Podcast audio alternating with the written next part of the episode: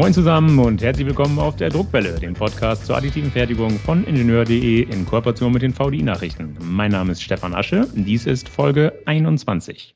Heute drucken wir auf der Druckwelle kleine Schläuche. Aber natürlich nicht irgendwelche kleinen Schläuche, sondern Bypässe. Was genau das ist, wie man sie additiv aufbaut und anschließend in Patienten einsetzt, das kann uns keiner besser erklären als unser heutiger Gast. Er ist uns zugeschaltet aus dem hohen Norden, aus Kiel. Ich freue mich begrüßen zu dürfen den Oberarzt für Herz- und Gefäßchirurgie am Universitätsklinikum Schleswig-Holstein, Dr. Ruven Berndt. Hallo, stellen Sie sich bitte selbst kurz vor. Ja, schönen guten Tag. Vielen Dank für die Einladung. Mein Name ist Ruven Behrendt und äh, ich bin jetzt seit mittlerweile zehn Jahren am Universitätsklinikum Schleswig-Holstein, mittlerweile seit einigen Jahren als Oberarzt für Herz-Gefäßchirurgie, als Chirurg tätig und äh, betreue nebenbei entsprechend die experimentellen Arbeiten zur regenerativen Medizin und ähm, zum, zur Biotechnologie bei uns an der Klinik. Okay, dann fangen wir einfach an. Unsere Hörer sind im Wesentlichen nicht Mediziner, deshalb erklären Sie es so, dass es auch ein Ingenieur und andere Nichtmediziner verstehen. Was sind Herzbypässe? Wer braucht sie wann?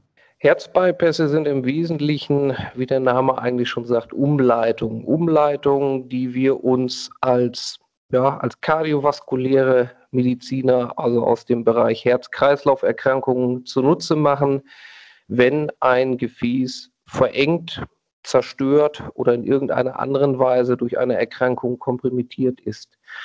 Ist das der Fall? Und gibt es keine kathetergestützten Möglichkeiten, beispielsweise durch einen Stent oder einen kleinen Ballon, mit, mit dem man das Gefäß wieder aufdienen kann, dann kommen in der Regel Bypässe, beispielsweise am Herzen, Herzbypässe oder aber in der Peripherie, zum Beispiel ähm, am Bein, am Arm, in Betracht und werden dann ja, von Leuten wie mir, Herzgefäßchirurgen, entsprechend implantiert, um den Blutfluss quasi wie auf einer Umleitungsstraße wiederherzustellen.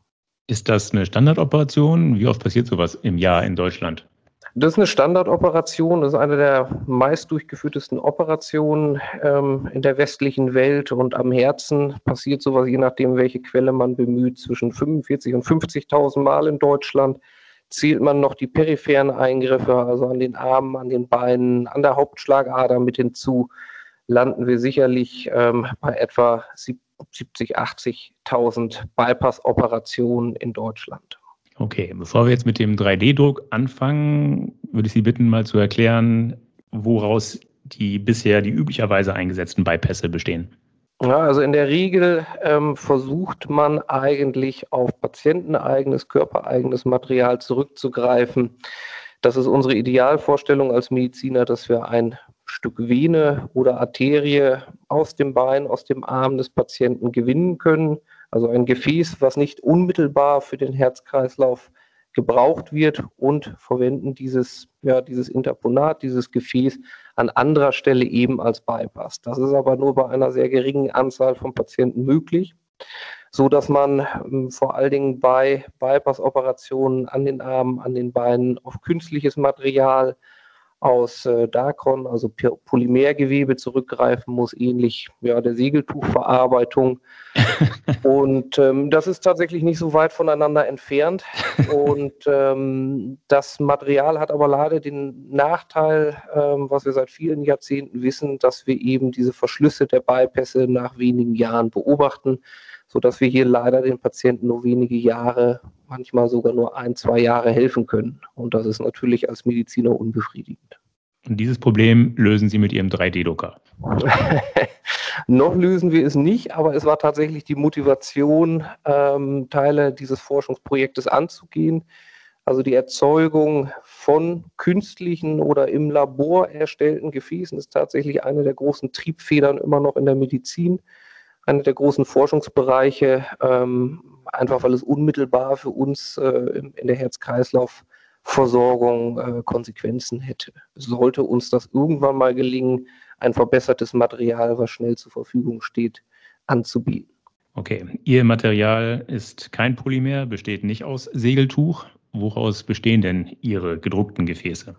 Ja, wir haben mit einer ganzen Reihe von Stoffen über mehrere Jahre experimentiert. Im Moment diese Bypässe, über die wir sprechen, die wir aktuell ähm, im, in diesem 3D-Technologieplattform herstellen, bestehen im Wesentlichen ähm, aus Alginaten. Also äh, das sind in der, in der Biotechnologie altbekannte Proteine, die aus der Braunalge gewonnen werden. Das ist auch nichts Neues, aber die Art und Weise, wie wir das Ganze verarbeiten und äh, koppeln, ähm, nämlich mit äh, Proteinen aus der Extrazellulärmatrix des Menschen. Ähm, das ist, sage ich mal, das Neue, was wir hier als Biotinte, als Bioink verwenden und wesentlicher Bestandteil dieser Technologieplattform, die wir hier entwickeln am UKSH.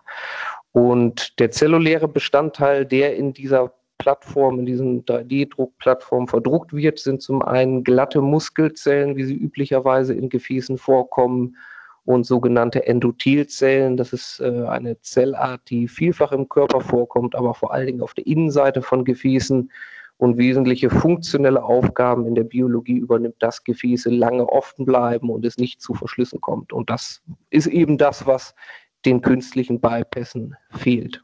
Das heißt, da sind auch lebende Zellen dabei in Ihren Produkten. Da sind äh, lebende Zellen dabei. Das ist ganz wesentlicher Bestandteil. Wir wollen im Prinzip oder das erklärte Ziel ist natürlich irgendwo ein Bypass zu erstellen, aber wir wollen ein Gefäß im Labor herstellen können. Okay, woher bekommen Sie die lebenden Zellen?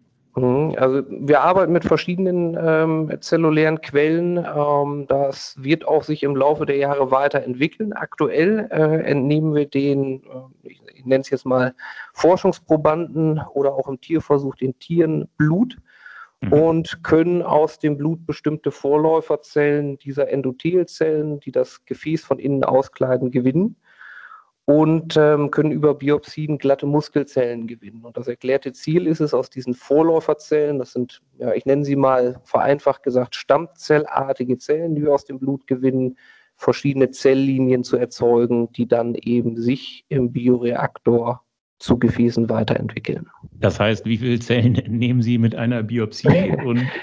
also ak aktuell nehmen wir eine Zellart, die wir weiter differenzieren im Labor zu verschiedenen Zelllinien. Und in einem zweiten Versuchsansatz, der jetzt in ein Tiermodell umgewandelt wird, entnehmen wir zusätzlich noch glatte Muskelzellen aus einer Biopsie. Dann kommt das Ganze in den Bioreaktor und wird kultiviert. Genau, das Gefäß, Genau, ja. das Gefäß wird gedruckt ähm, mit eben diesen zellulären Bestandteilen und unserem Bioink, was wir hier vor Ort verwenden, und wird dann entsprechend äh, kultiviert weiter.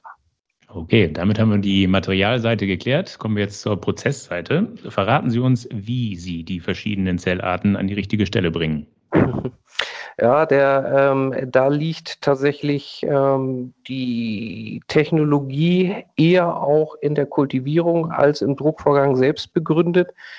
Ähm, es ist so, dass wir dieses Gefäß mit den zellulären Bestandteilen und dem Bioink eben drucken in unserer Druckplattform und ähm, entsprechend dann im Bioreaktor über verschiedene physiologische Stimuli, die auch im Körper in der Embryogenese vorkommen, sprich über Faktoren, Proteine, die wir hinzugeben, aber auch ähm, physikalische Reize wie eine Sauerstoffversorgung und eben elektrische Signale diese Zellen in dem Gefäß positionieren. Und ähm, da gelingt es uns bisher ganz gut, verschiedene Zellschichten, wie sie eben auch im Gefäß, im nativen Gefäß vorkommen, zu erzeugen, nämlich eine Muskelzellschicht und eben eine Zellschicht ähm, aus Endothelzellen.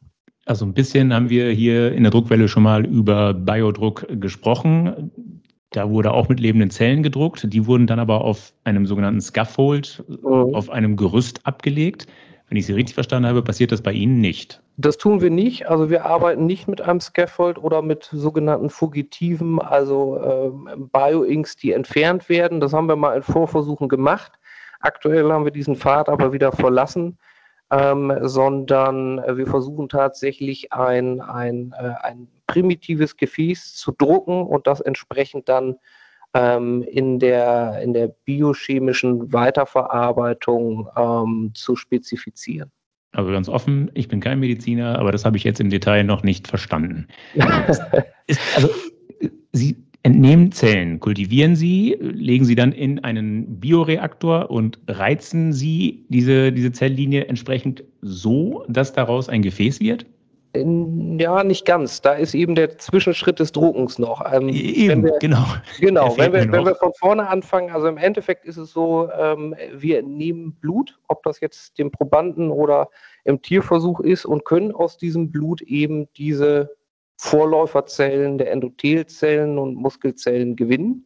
Mhm. Und diese werden dann entsprechend mit unserem äh, Bioink, das wir eben aus Alginat und diesen Extrazellulärmatrix Peptiden, ähm, also diesen strukturgebenden Peptiden hergestellt haben, im Drucker verdruckt. Und dieser Drucker, äh, wenn wir von der technischen Seite sprechen, besteht im Prinzip aus einem koaxialen äh, Druckkopf, sodass wir eben von zwei Seiten ähm, verschiedene Bioinks zum Aushärten hinzugeben können.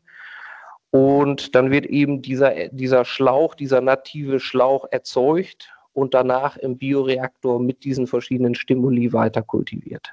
Wie entsteht denn der Schlauch? Werden da einzelne Zellen abgelegt äh, oder eine Zellmatrix durch einen O-Ring durchgepresst, sodass ein Schlauch entsteht? Naja, also es ist ein extrusionsbasiertes System. Also wir arbeiten ähm, mit pneumatischem Druck, einfach aus dem Grund, weil wir, wir haben mit verschiedenen Systemen experimentiert, laserbasiert etc. Ähm, einfach aus dem Druck, dass wir, weil wir mit einer hohen Zellanzahl arbeiten und entsprechender Viskosität. Und ähm, da hat sich entsprechend das äh, druckbasierte System dieses 3D-Druckers als äh, ja, am besten geeignet erwiesen. Und ähm, dieser koaxiale Druckkopf besteht aus verschiedenen Layern, die wir in einer Simulationssoftware im Vorfeld, was Flussgeschwindigkeiten, und äh, Materialdichte anbelangt, simuliert haben. Und über diese verschiedenen Layer entsteht dann im Endeffekt dieses einfache primäre Gefäß mit den noch ungerichtet verdruckten Zellen. Und in diesem zweiten Schritt im Bioreaktor selbst gelingt uns dann oder streben wir dann eben diese, wir nennen das in der Biologie Zellpolarisation, also diese Ausrichtung der Zellen in verschiedenen Zellschichten dann an. Okay, kann ich mir das vereinfacht vorstellen, wie einen ganz klassischen, ja, einen ganz klassischen Schmelzschichtdrucker, den man mittlerweile auch beim Discounter kaufen kann? Also ja, ja, in etwa. Also der, wie gesagt, der 3D oder der, der Druckkopf an sich ähm, ist eben das Besondere an dem Drucker. Insofern, weil er in äh, unterschiedliche Schichten, in Flussschichten aufgeteilt ist, die, die ja, sage ich mal, komplexe Simulationen im Vorfeld ähm, benötigt haben. Ähm, da haben wir mit der ANSYS-Software, die ja, sag ich mal, für, für Flussverhältnisse aus, aus eben äh, der Industrie bekannt ist, gearbeitet und mit einem Team aus Ingenieuren. Und ähm, das, sage ich mal, ist der, der wesentliche Unterschied zu anderen extrusionsbasierten Druckern. Ja, aber natürlich bedienen wir uns im Wesentlichen ähm, der Module, die auch sonst aus der 3D-Drucktechnik bekannt sind. Okay, und in welche Richtung bauen Sie denn? Bauen Sie, ich sage jetzt mal, den Schlauch, bauen Sie den der Höhe nach auf oder liegt der im Drucker?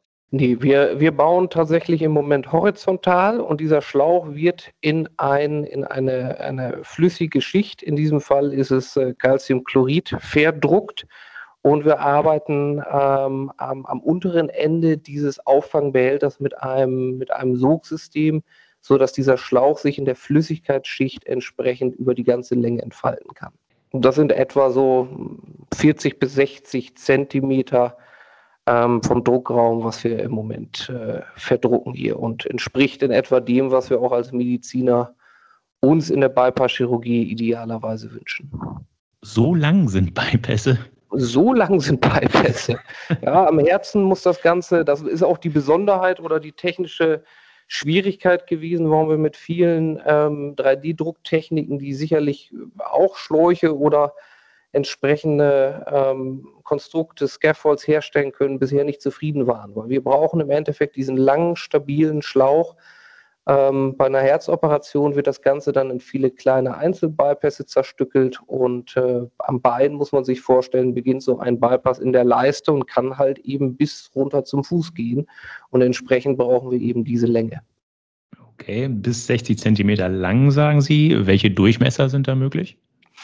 Naja, wir, also Durchmesser äh, nach oben hin sind eigentlich keine Grenzen gesetzt. Das haben wir auch relativ früh realisieren können. Unser Problem oder das, was wir angegangen sind, sind eher die kleineren Diameter, weil wir gerne eben Wand, eine Wanddicke von ein bis zwei Millimeter im Schnitt und ähm, einen Gesamtdiameter von vier bis sechs Millimeter erreichen wollen. Mhm. Weil das in etwa das ist, was man auch beispielsweise am Fuß, am Herzen, an Gefäßgrößen findet. Das sind ja alles mikrochirurgische Eingriffe. Und ähm, man diese Diameter eben benötigt, um ein sinnvolles Flusskonstrukt auch dann ähm, rekonstruieren zu können im OP-Saal. Okay, wie lange dauert es äh, gemessen ab Ende Druckprozess bis dahin, dass alles fertig kultiviert und fertig gewachsen ist, dass es also eingesetzt werden kann? Wir kultivieren im Moment etwa, also wir haben mit einer Kultivierungszeit von drei bis vier Wochen angefangen und haben uns jetzt langsam innerhalb des letzten Jahres auf knapp zwei Wochen heruntergearbeitet. Das ist im Bereich, sage ich mal, Tissue Engineering, Biotechnologie schon vergleichsweise schnell. Ähm, aber wir streben natürlich eine weitere Verkürzung an.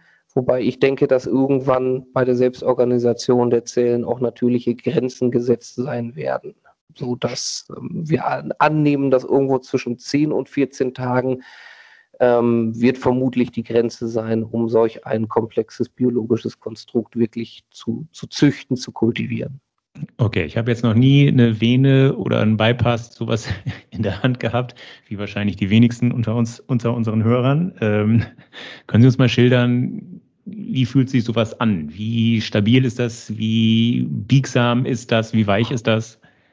Naja, ähm, das im Endeffekt kann man sich das Ganze, tja, das ist eine gute Frage, wie man das dann dem Nicht-Mediziner beschreibt, wenn man es nicht in der Hand gehabt hat. Also wir reden im Endeffekt ähm, von, von Druckverhältnissen, ähm, die, diese, die, die Venen müssen in etwa einen Druck zwischen 8 und 15 ähm, Millimeter Hg etwa aushalten können. Das ist das, was wir auch in der Natur sehen. Das sind relativ dünne, zarte Geflechte, die durchaus entsprechend, wenn man nicht vorsichtig damit umgeht, auch ähm, ja, schnell zerstört werden. Das sieht man im Operationssaal, aber auch eben an diesen Frühverschlüssen, wie vorhin beschrieben. Das findet auch bei natürlichem Material, Arterien, Venen statt. Ähm, gleichzeitig ist es aber so, dass natürlich eine gewisse Festigkeit äh, gegeben sein muss, weil man das Ganze natürlich auch vernähen, also entsprechend mit Nadel und Faden bearbeiten muss. Und das ist sicherlich auch die Herausforderung bei diesen Bypass-Konstrukten. Genau, das müssen Sie jetzt bitte mal erklären. Wie kann man einen 60 Zentimeter langen Schlauch, der nur einen Gesamtdurchmesser von, was hatten Sie gesagt, 6 Millimetern hat, wie kann man das mit Nadel und Faden vernähen? Ja, das ist tatsächlich meine Berufsbeschreibung. ähm, also, naja, also wir streben natürlich das ganz normale operative Verfahren an. Das heißt, wenn wir zum Beispiel über einen Bypass im Bereich der Beine sprechen, bei der peripheren arteriellen Verschlusskrankheit, also Verkalkung ähm, in der Beckenbeinstrombahn, dann äh, wird dieses, dieser lange Bypass angeschriegt äh, an den Enden und wird dann unter Lupen- oder Mikroskopsicht im Regelfall mit äh, einer speziellen Nadel und speziellen Instrumentarium im Sinne der Mikrochirurgie äh, vernäht, also eine klassische End-zu-Seit-Anastomose beispielsweise. Ganz klassisch, genau, verstehe. Wie viele Stiche brauchen Sie, um eine Seite anzunehmen? Oh, also es hängt so ein bisschen vom Operateur und vom, vom Können ab, aber im Regelfall würde ich jetzt mal schätzen, ähm, zwischen 8 und 20 Stichen sind sicherlich für solch eine Anastomose notwendig. Okay, jetzt kommt mal eine ganz doofe Frage. Wir reden ja von Engstellen oder Verstopfungen, mhm. die, die Sie umgehen. Das heißt, am Anfang der Verstopfung setzen Sie an und wenn die Verstopfung vorbei ist, oben drüber setzen Sie den Schlauch wieder an, wenn ich das richtig verstanden habe. Klassisch richtig, genau. Bypass. Jetzt kommt die doofe Frage, warum schneidet man die verstopfte Stelle nicht einfach raus und setzt an deren Stelle den neuen Schlauch, sage ich mal salopp. Die Frage ist um Gottes Willen nicht doof, ähm, sondern das machen wir genauso auch, wenn es geht, weil tatsächlich dieses Verfahren ähm, ähm, auch bessere Offenheitsraten hat, wenn man diese Gefäße end-zu-end -end mit diesem Bypass oder der Prothese vernäht. In vielen Fällen geht es eben nicht, weil man an diese Engstellen nicht herankommt.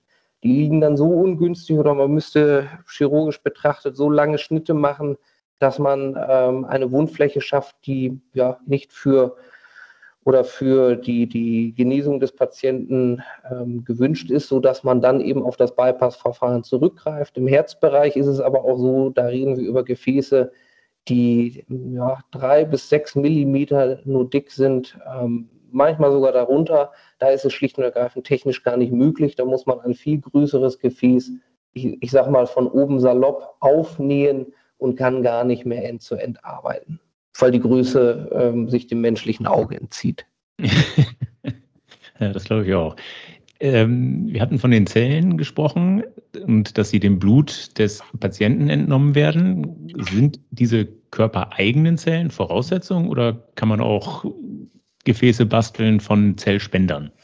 Ähm, das, ist, das ist tatsächlich ein, eine eigene Projektgruppe in dieser ich nenne sie jetzt mal Technologieplattform, weil wir eben verschiedene Fragestellungen bedienen, aber das ist erklärtes Ziel. Wir äh, arbeiten so mit einer, mit einer äh, Zellart, die früher auch in der Herzgefäßmedizin verwend, verwendet wurde ähm, von anderen Zellspendern, nämlich Endothelzellen aus, äh, aus der Nabelschnur, von denen wir wissen, dass sie entsprechend hypoimmun sind, also nicht abgestoßen werden von Empfänger wir arbeiten aber auch mit Zelllinien, ähm, die wir genetisch so verändern zu versuchen, dass sie eben nicht von anderen Empfängern abgestoßen werden. Also das erklärte Ziel, das ist aber ein langfristiges Ziel, ist das Material zu erzeugen, was eben nicht Spender und Empfänger abhängig ist. Aber da sind wir noch nicht. Ähm, noch sind wir, sind Sie, um Gottes Willen, noch sind Sie dabei, äh,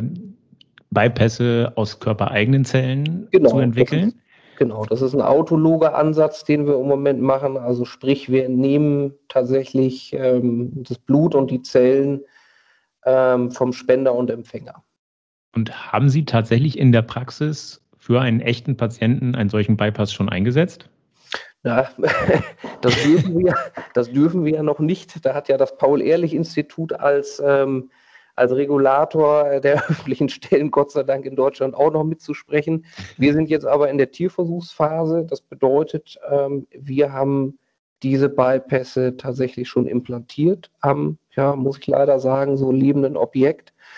Mhm. Ähm, nachdem wir Langzeittestungen im Flussmodell ähm, und die ganzen In-vitro, also die ganzen Voruntersuchungen im Labor durchgeführt haben, sind wir jetzt eben ans Groß- und Kleintiermodell gegangen und gucken uns den Langzeitverlauf an, ob die, wie diese Gefäße praktisch integriert werden im lebenden Organismus. Also soweit sind wir schon. Wie schätzen Sie das ein? Wann dürfen Sie echten Menschen helfen? Naja, im Regelfall, äh, wir bearbeiten ja auch noch andere äh, Projekte aus dem Bereich Biotechnologie, ähm, wo wir auch, sage ich mal, diese Translation vom Labor in den Patienten gemacht haben. Und im Regelfall rechnen wir immer zwischen fünf bis acht Jahre. Und dann ist man wirklich schnell, bevor man ähm, diese, Trans, diese Translation tatsächlich geschafft hat. Das heißt, auch der Drucker dürfte noch ein Prototyp sein?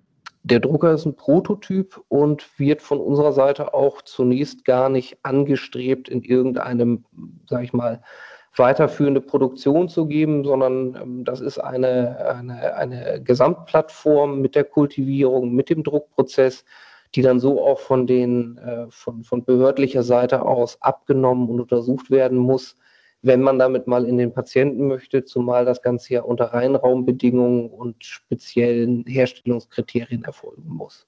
Da habe ich jetzt nicht verstanden. Warum, also der Markt scheint doch da zu sein. Äh, warum verfolgen Sie keine Serienfertigung? weil das der Gesetzgeber gar nicht zulässt ohne weiteres. Ähm, wir reden da ja über ein Medizinprodukt, ähm, das auch noch mit zellulären Bestandteilen arbeitet. So etwas kann nur in einer speziellen Manufacturing-Site hergestellt werden. Also das ist ja ein, ein ähm, Gewebsersatz. Und ähm, das ist etwas dann für einen einzelnen Hersteller, der praktisch diese Gesamtplattform bedient, aber nichts, was eben dann für verschiedene Kliniken ähm, oder für viele Nutzer angedacht ist. Dafür ist der Aufwand und die Kosten, die das bedeutet, zu groß. Aber es, gibt, es gäbe schon einen Markt. Wie groß schätzen Sie den Markt ein? Wie viele Drucker könnte man weltweit verkaufen? Ja, also der Markt ist, ist ähm, gut, ich bin jetzt kein, kein Wirtschaftsexperte, aber wir haben ja die Zahlen umrissen. Und sage ich mal, die Grundidee, die dahinter steckt, ist ja nach wie vor ein artifizielles, ähm, einfaches Organ, weil nichts anderes ist, ein Gefäß herzustellen. Dementsprechend ist der Bedarf ähm, sicherlich kaum abzuschätzen, ähm, weil in der Herz-Kreislauf-Medizin ähm, im weitesten Sinne Gefäßersatz durch eben Verletzungen oder eben Bypass-Operationen ähm, eigentlich in jeder Klinik benötigt wird. Okay, dann kommen wir schon zur letzten Frage, auf deren Antwort ich besonders gespannt bin. Ganz offen, wie kommt man als Gefäßchirurg auf die Idee, einen 3D-Drucker zu entwerfen? Woher haben Sie das Know-how?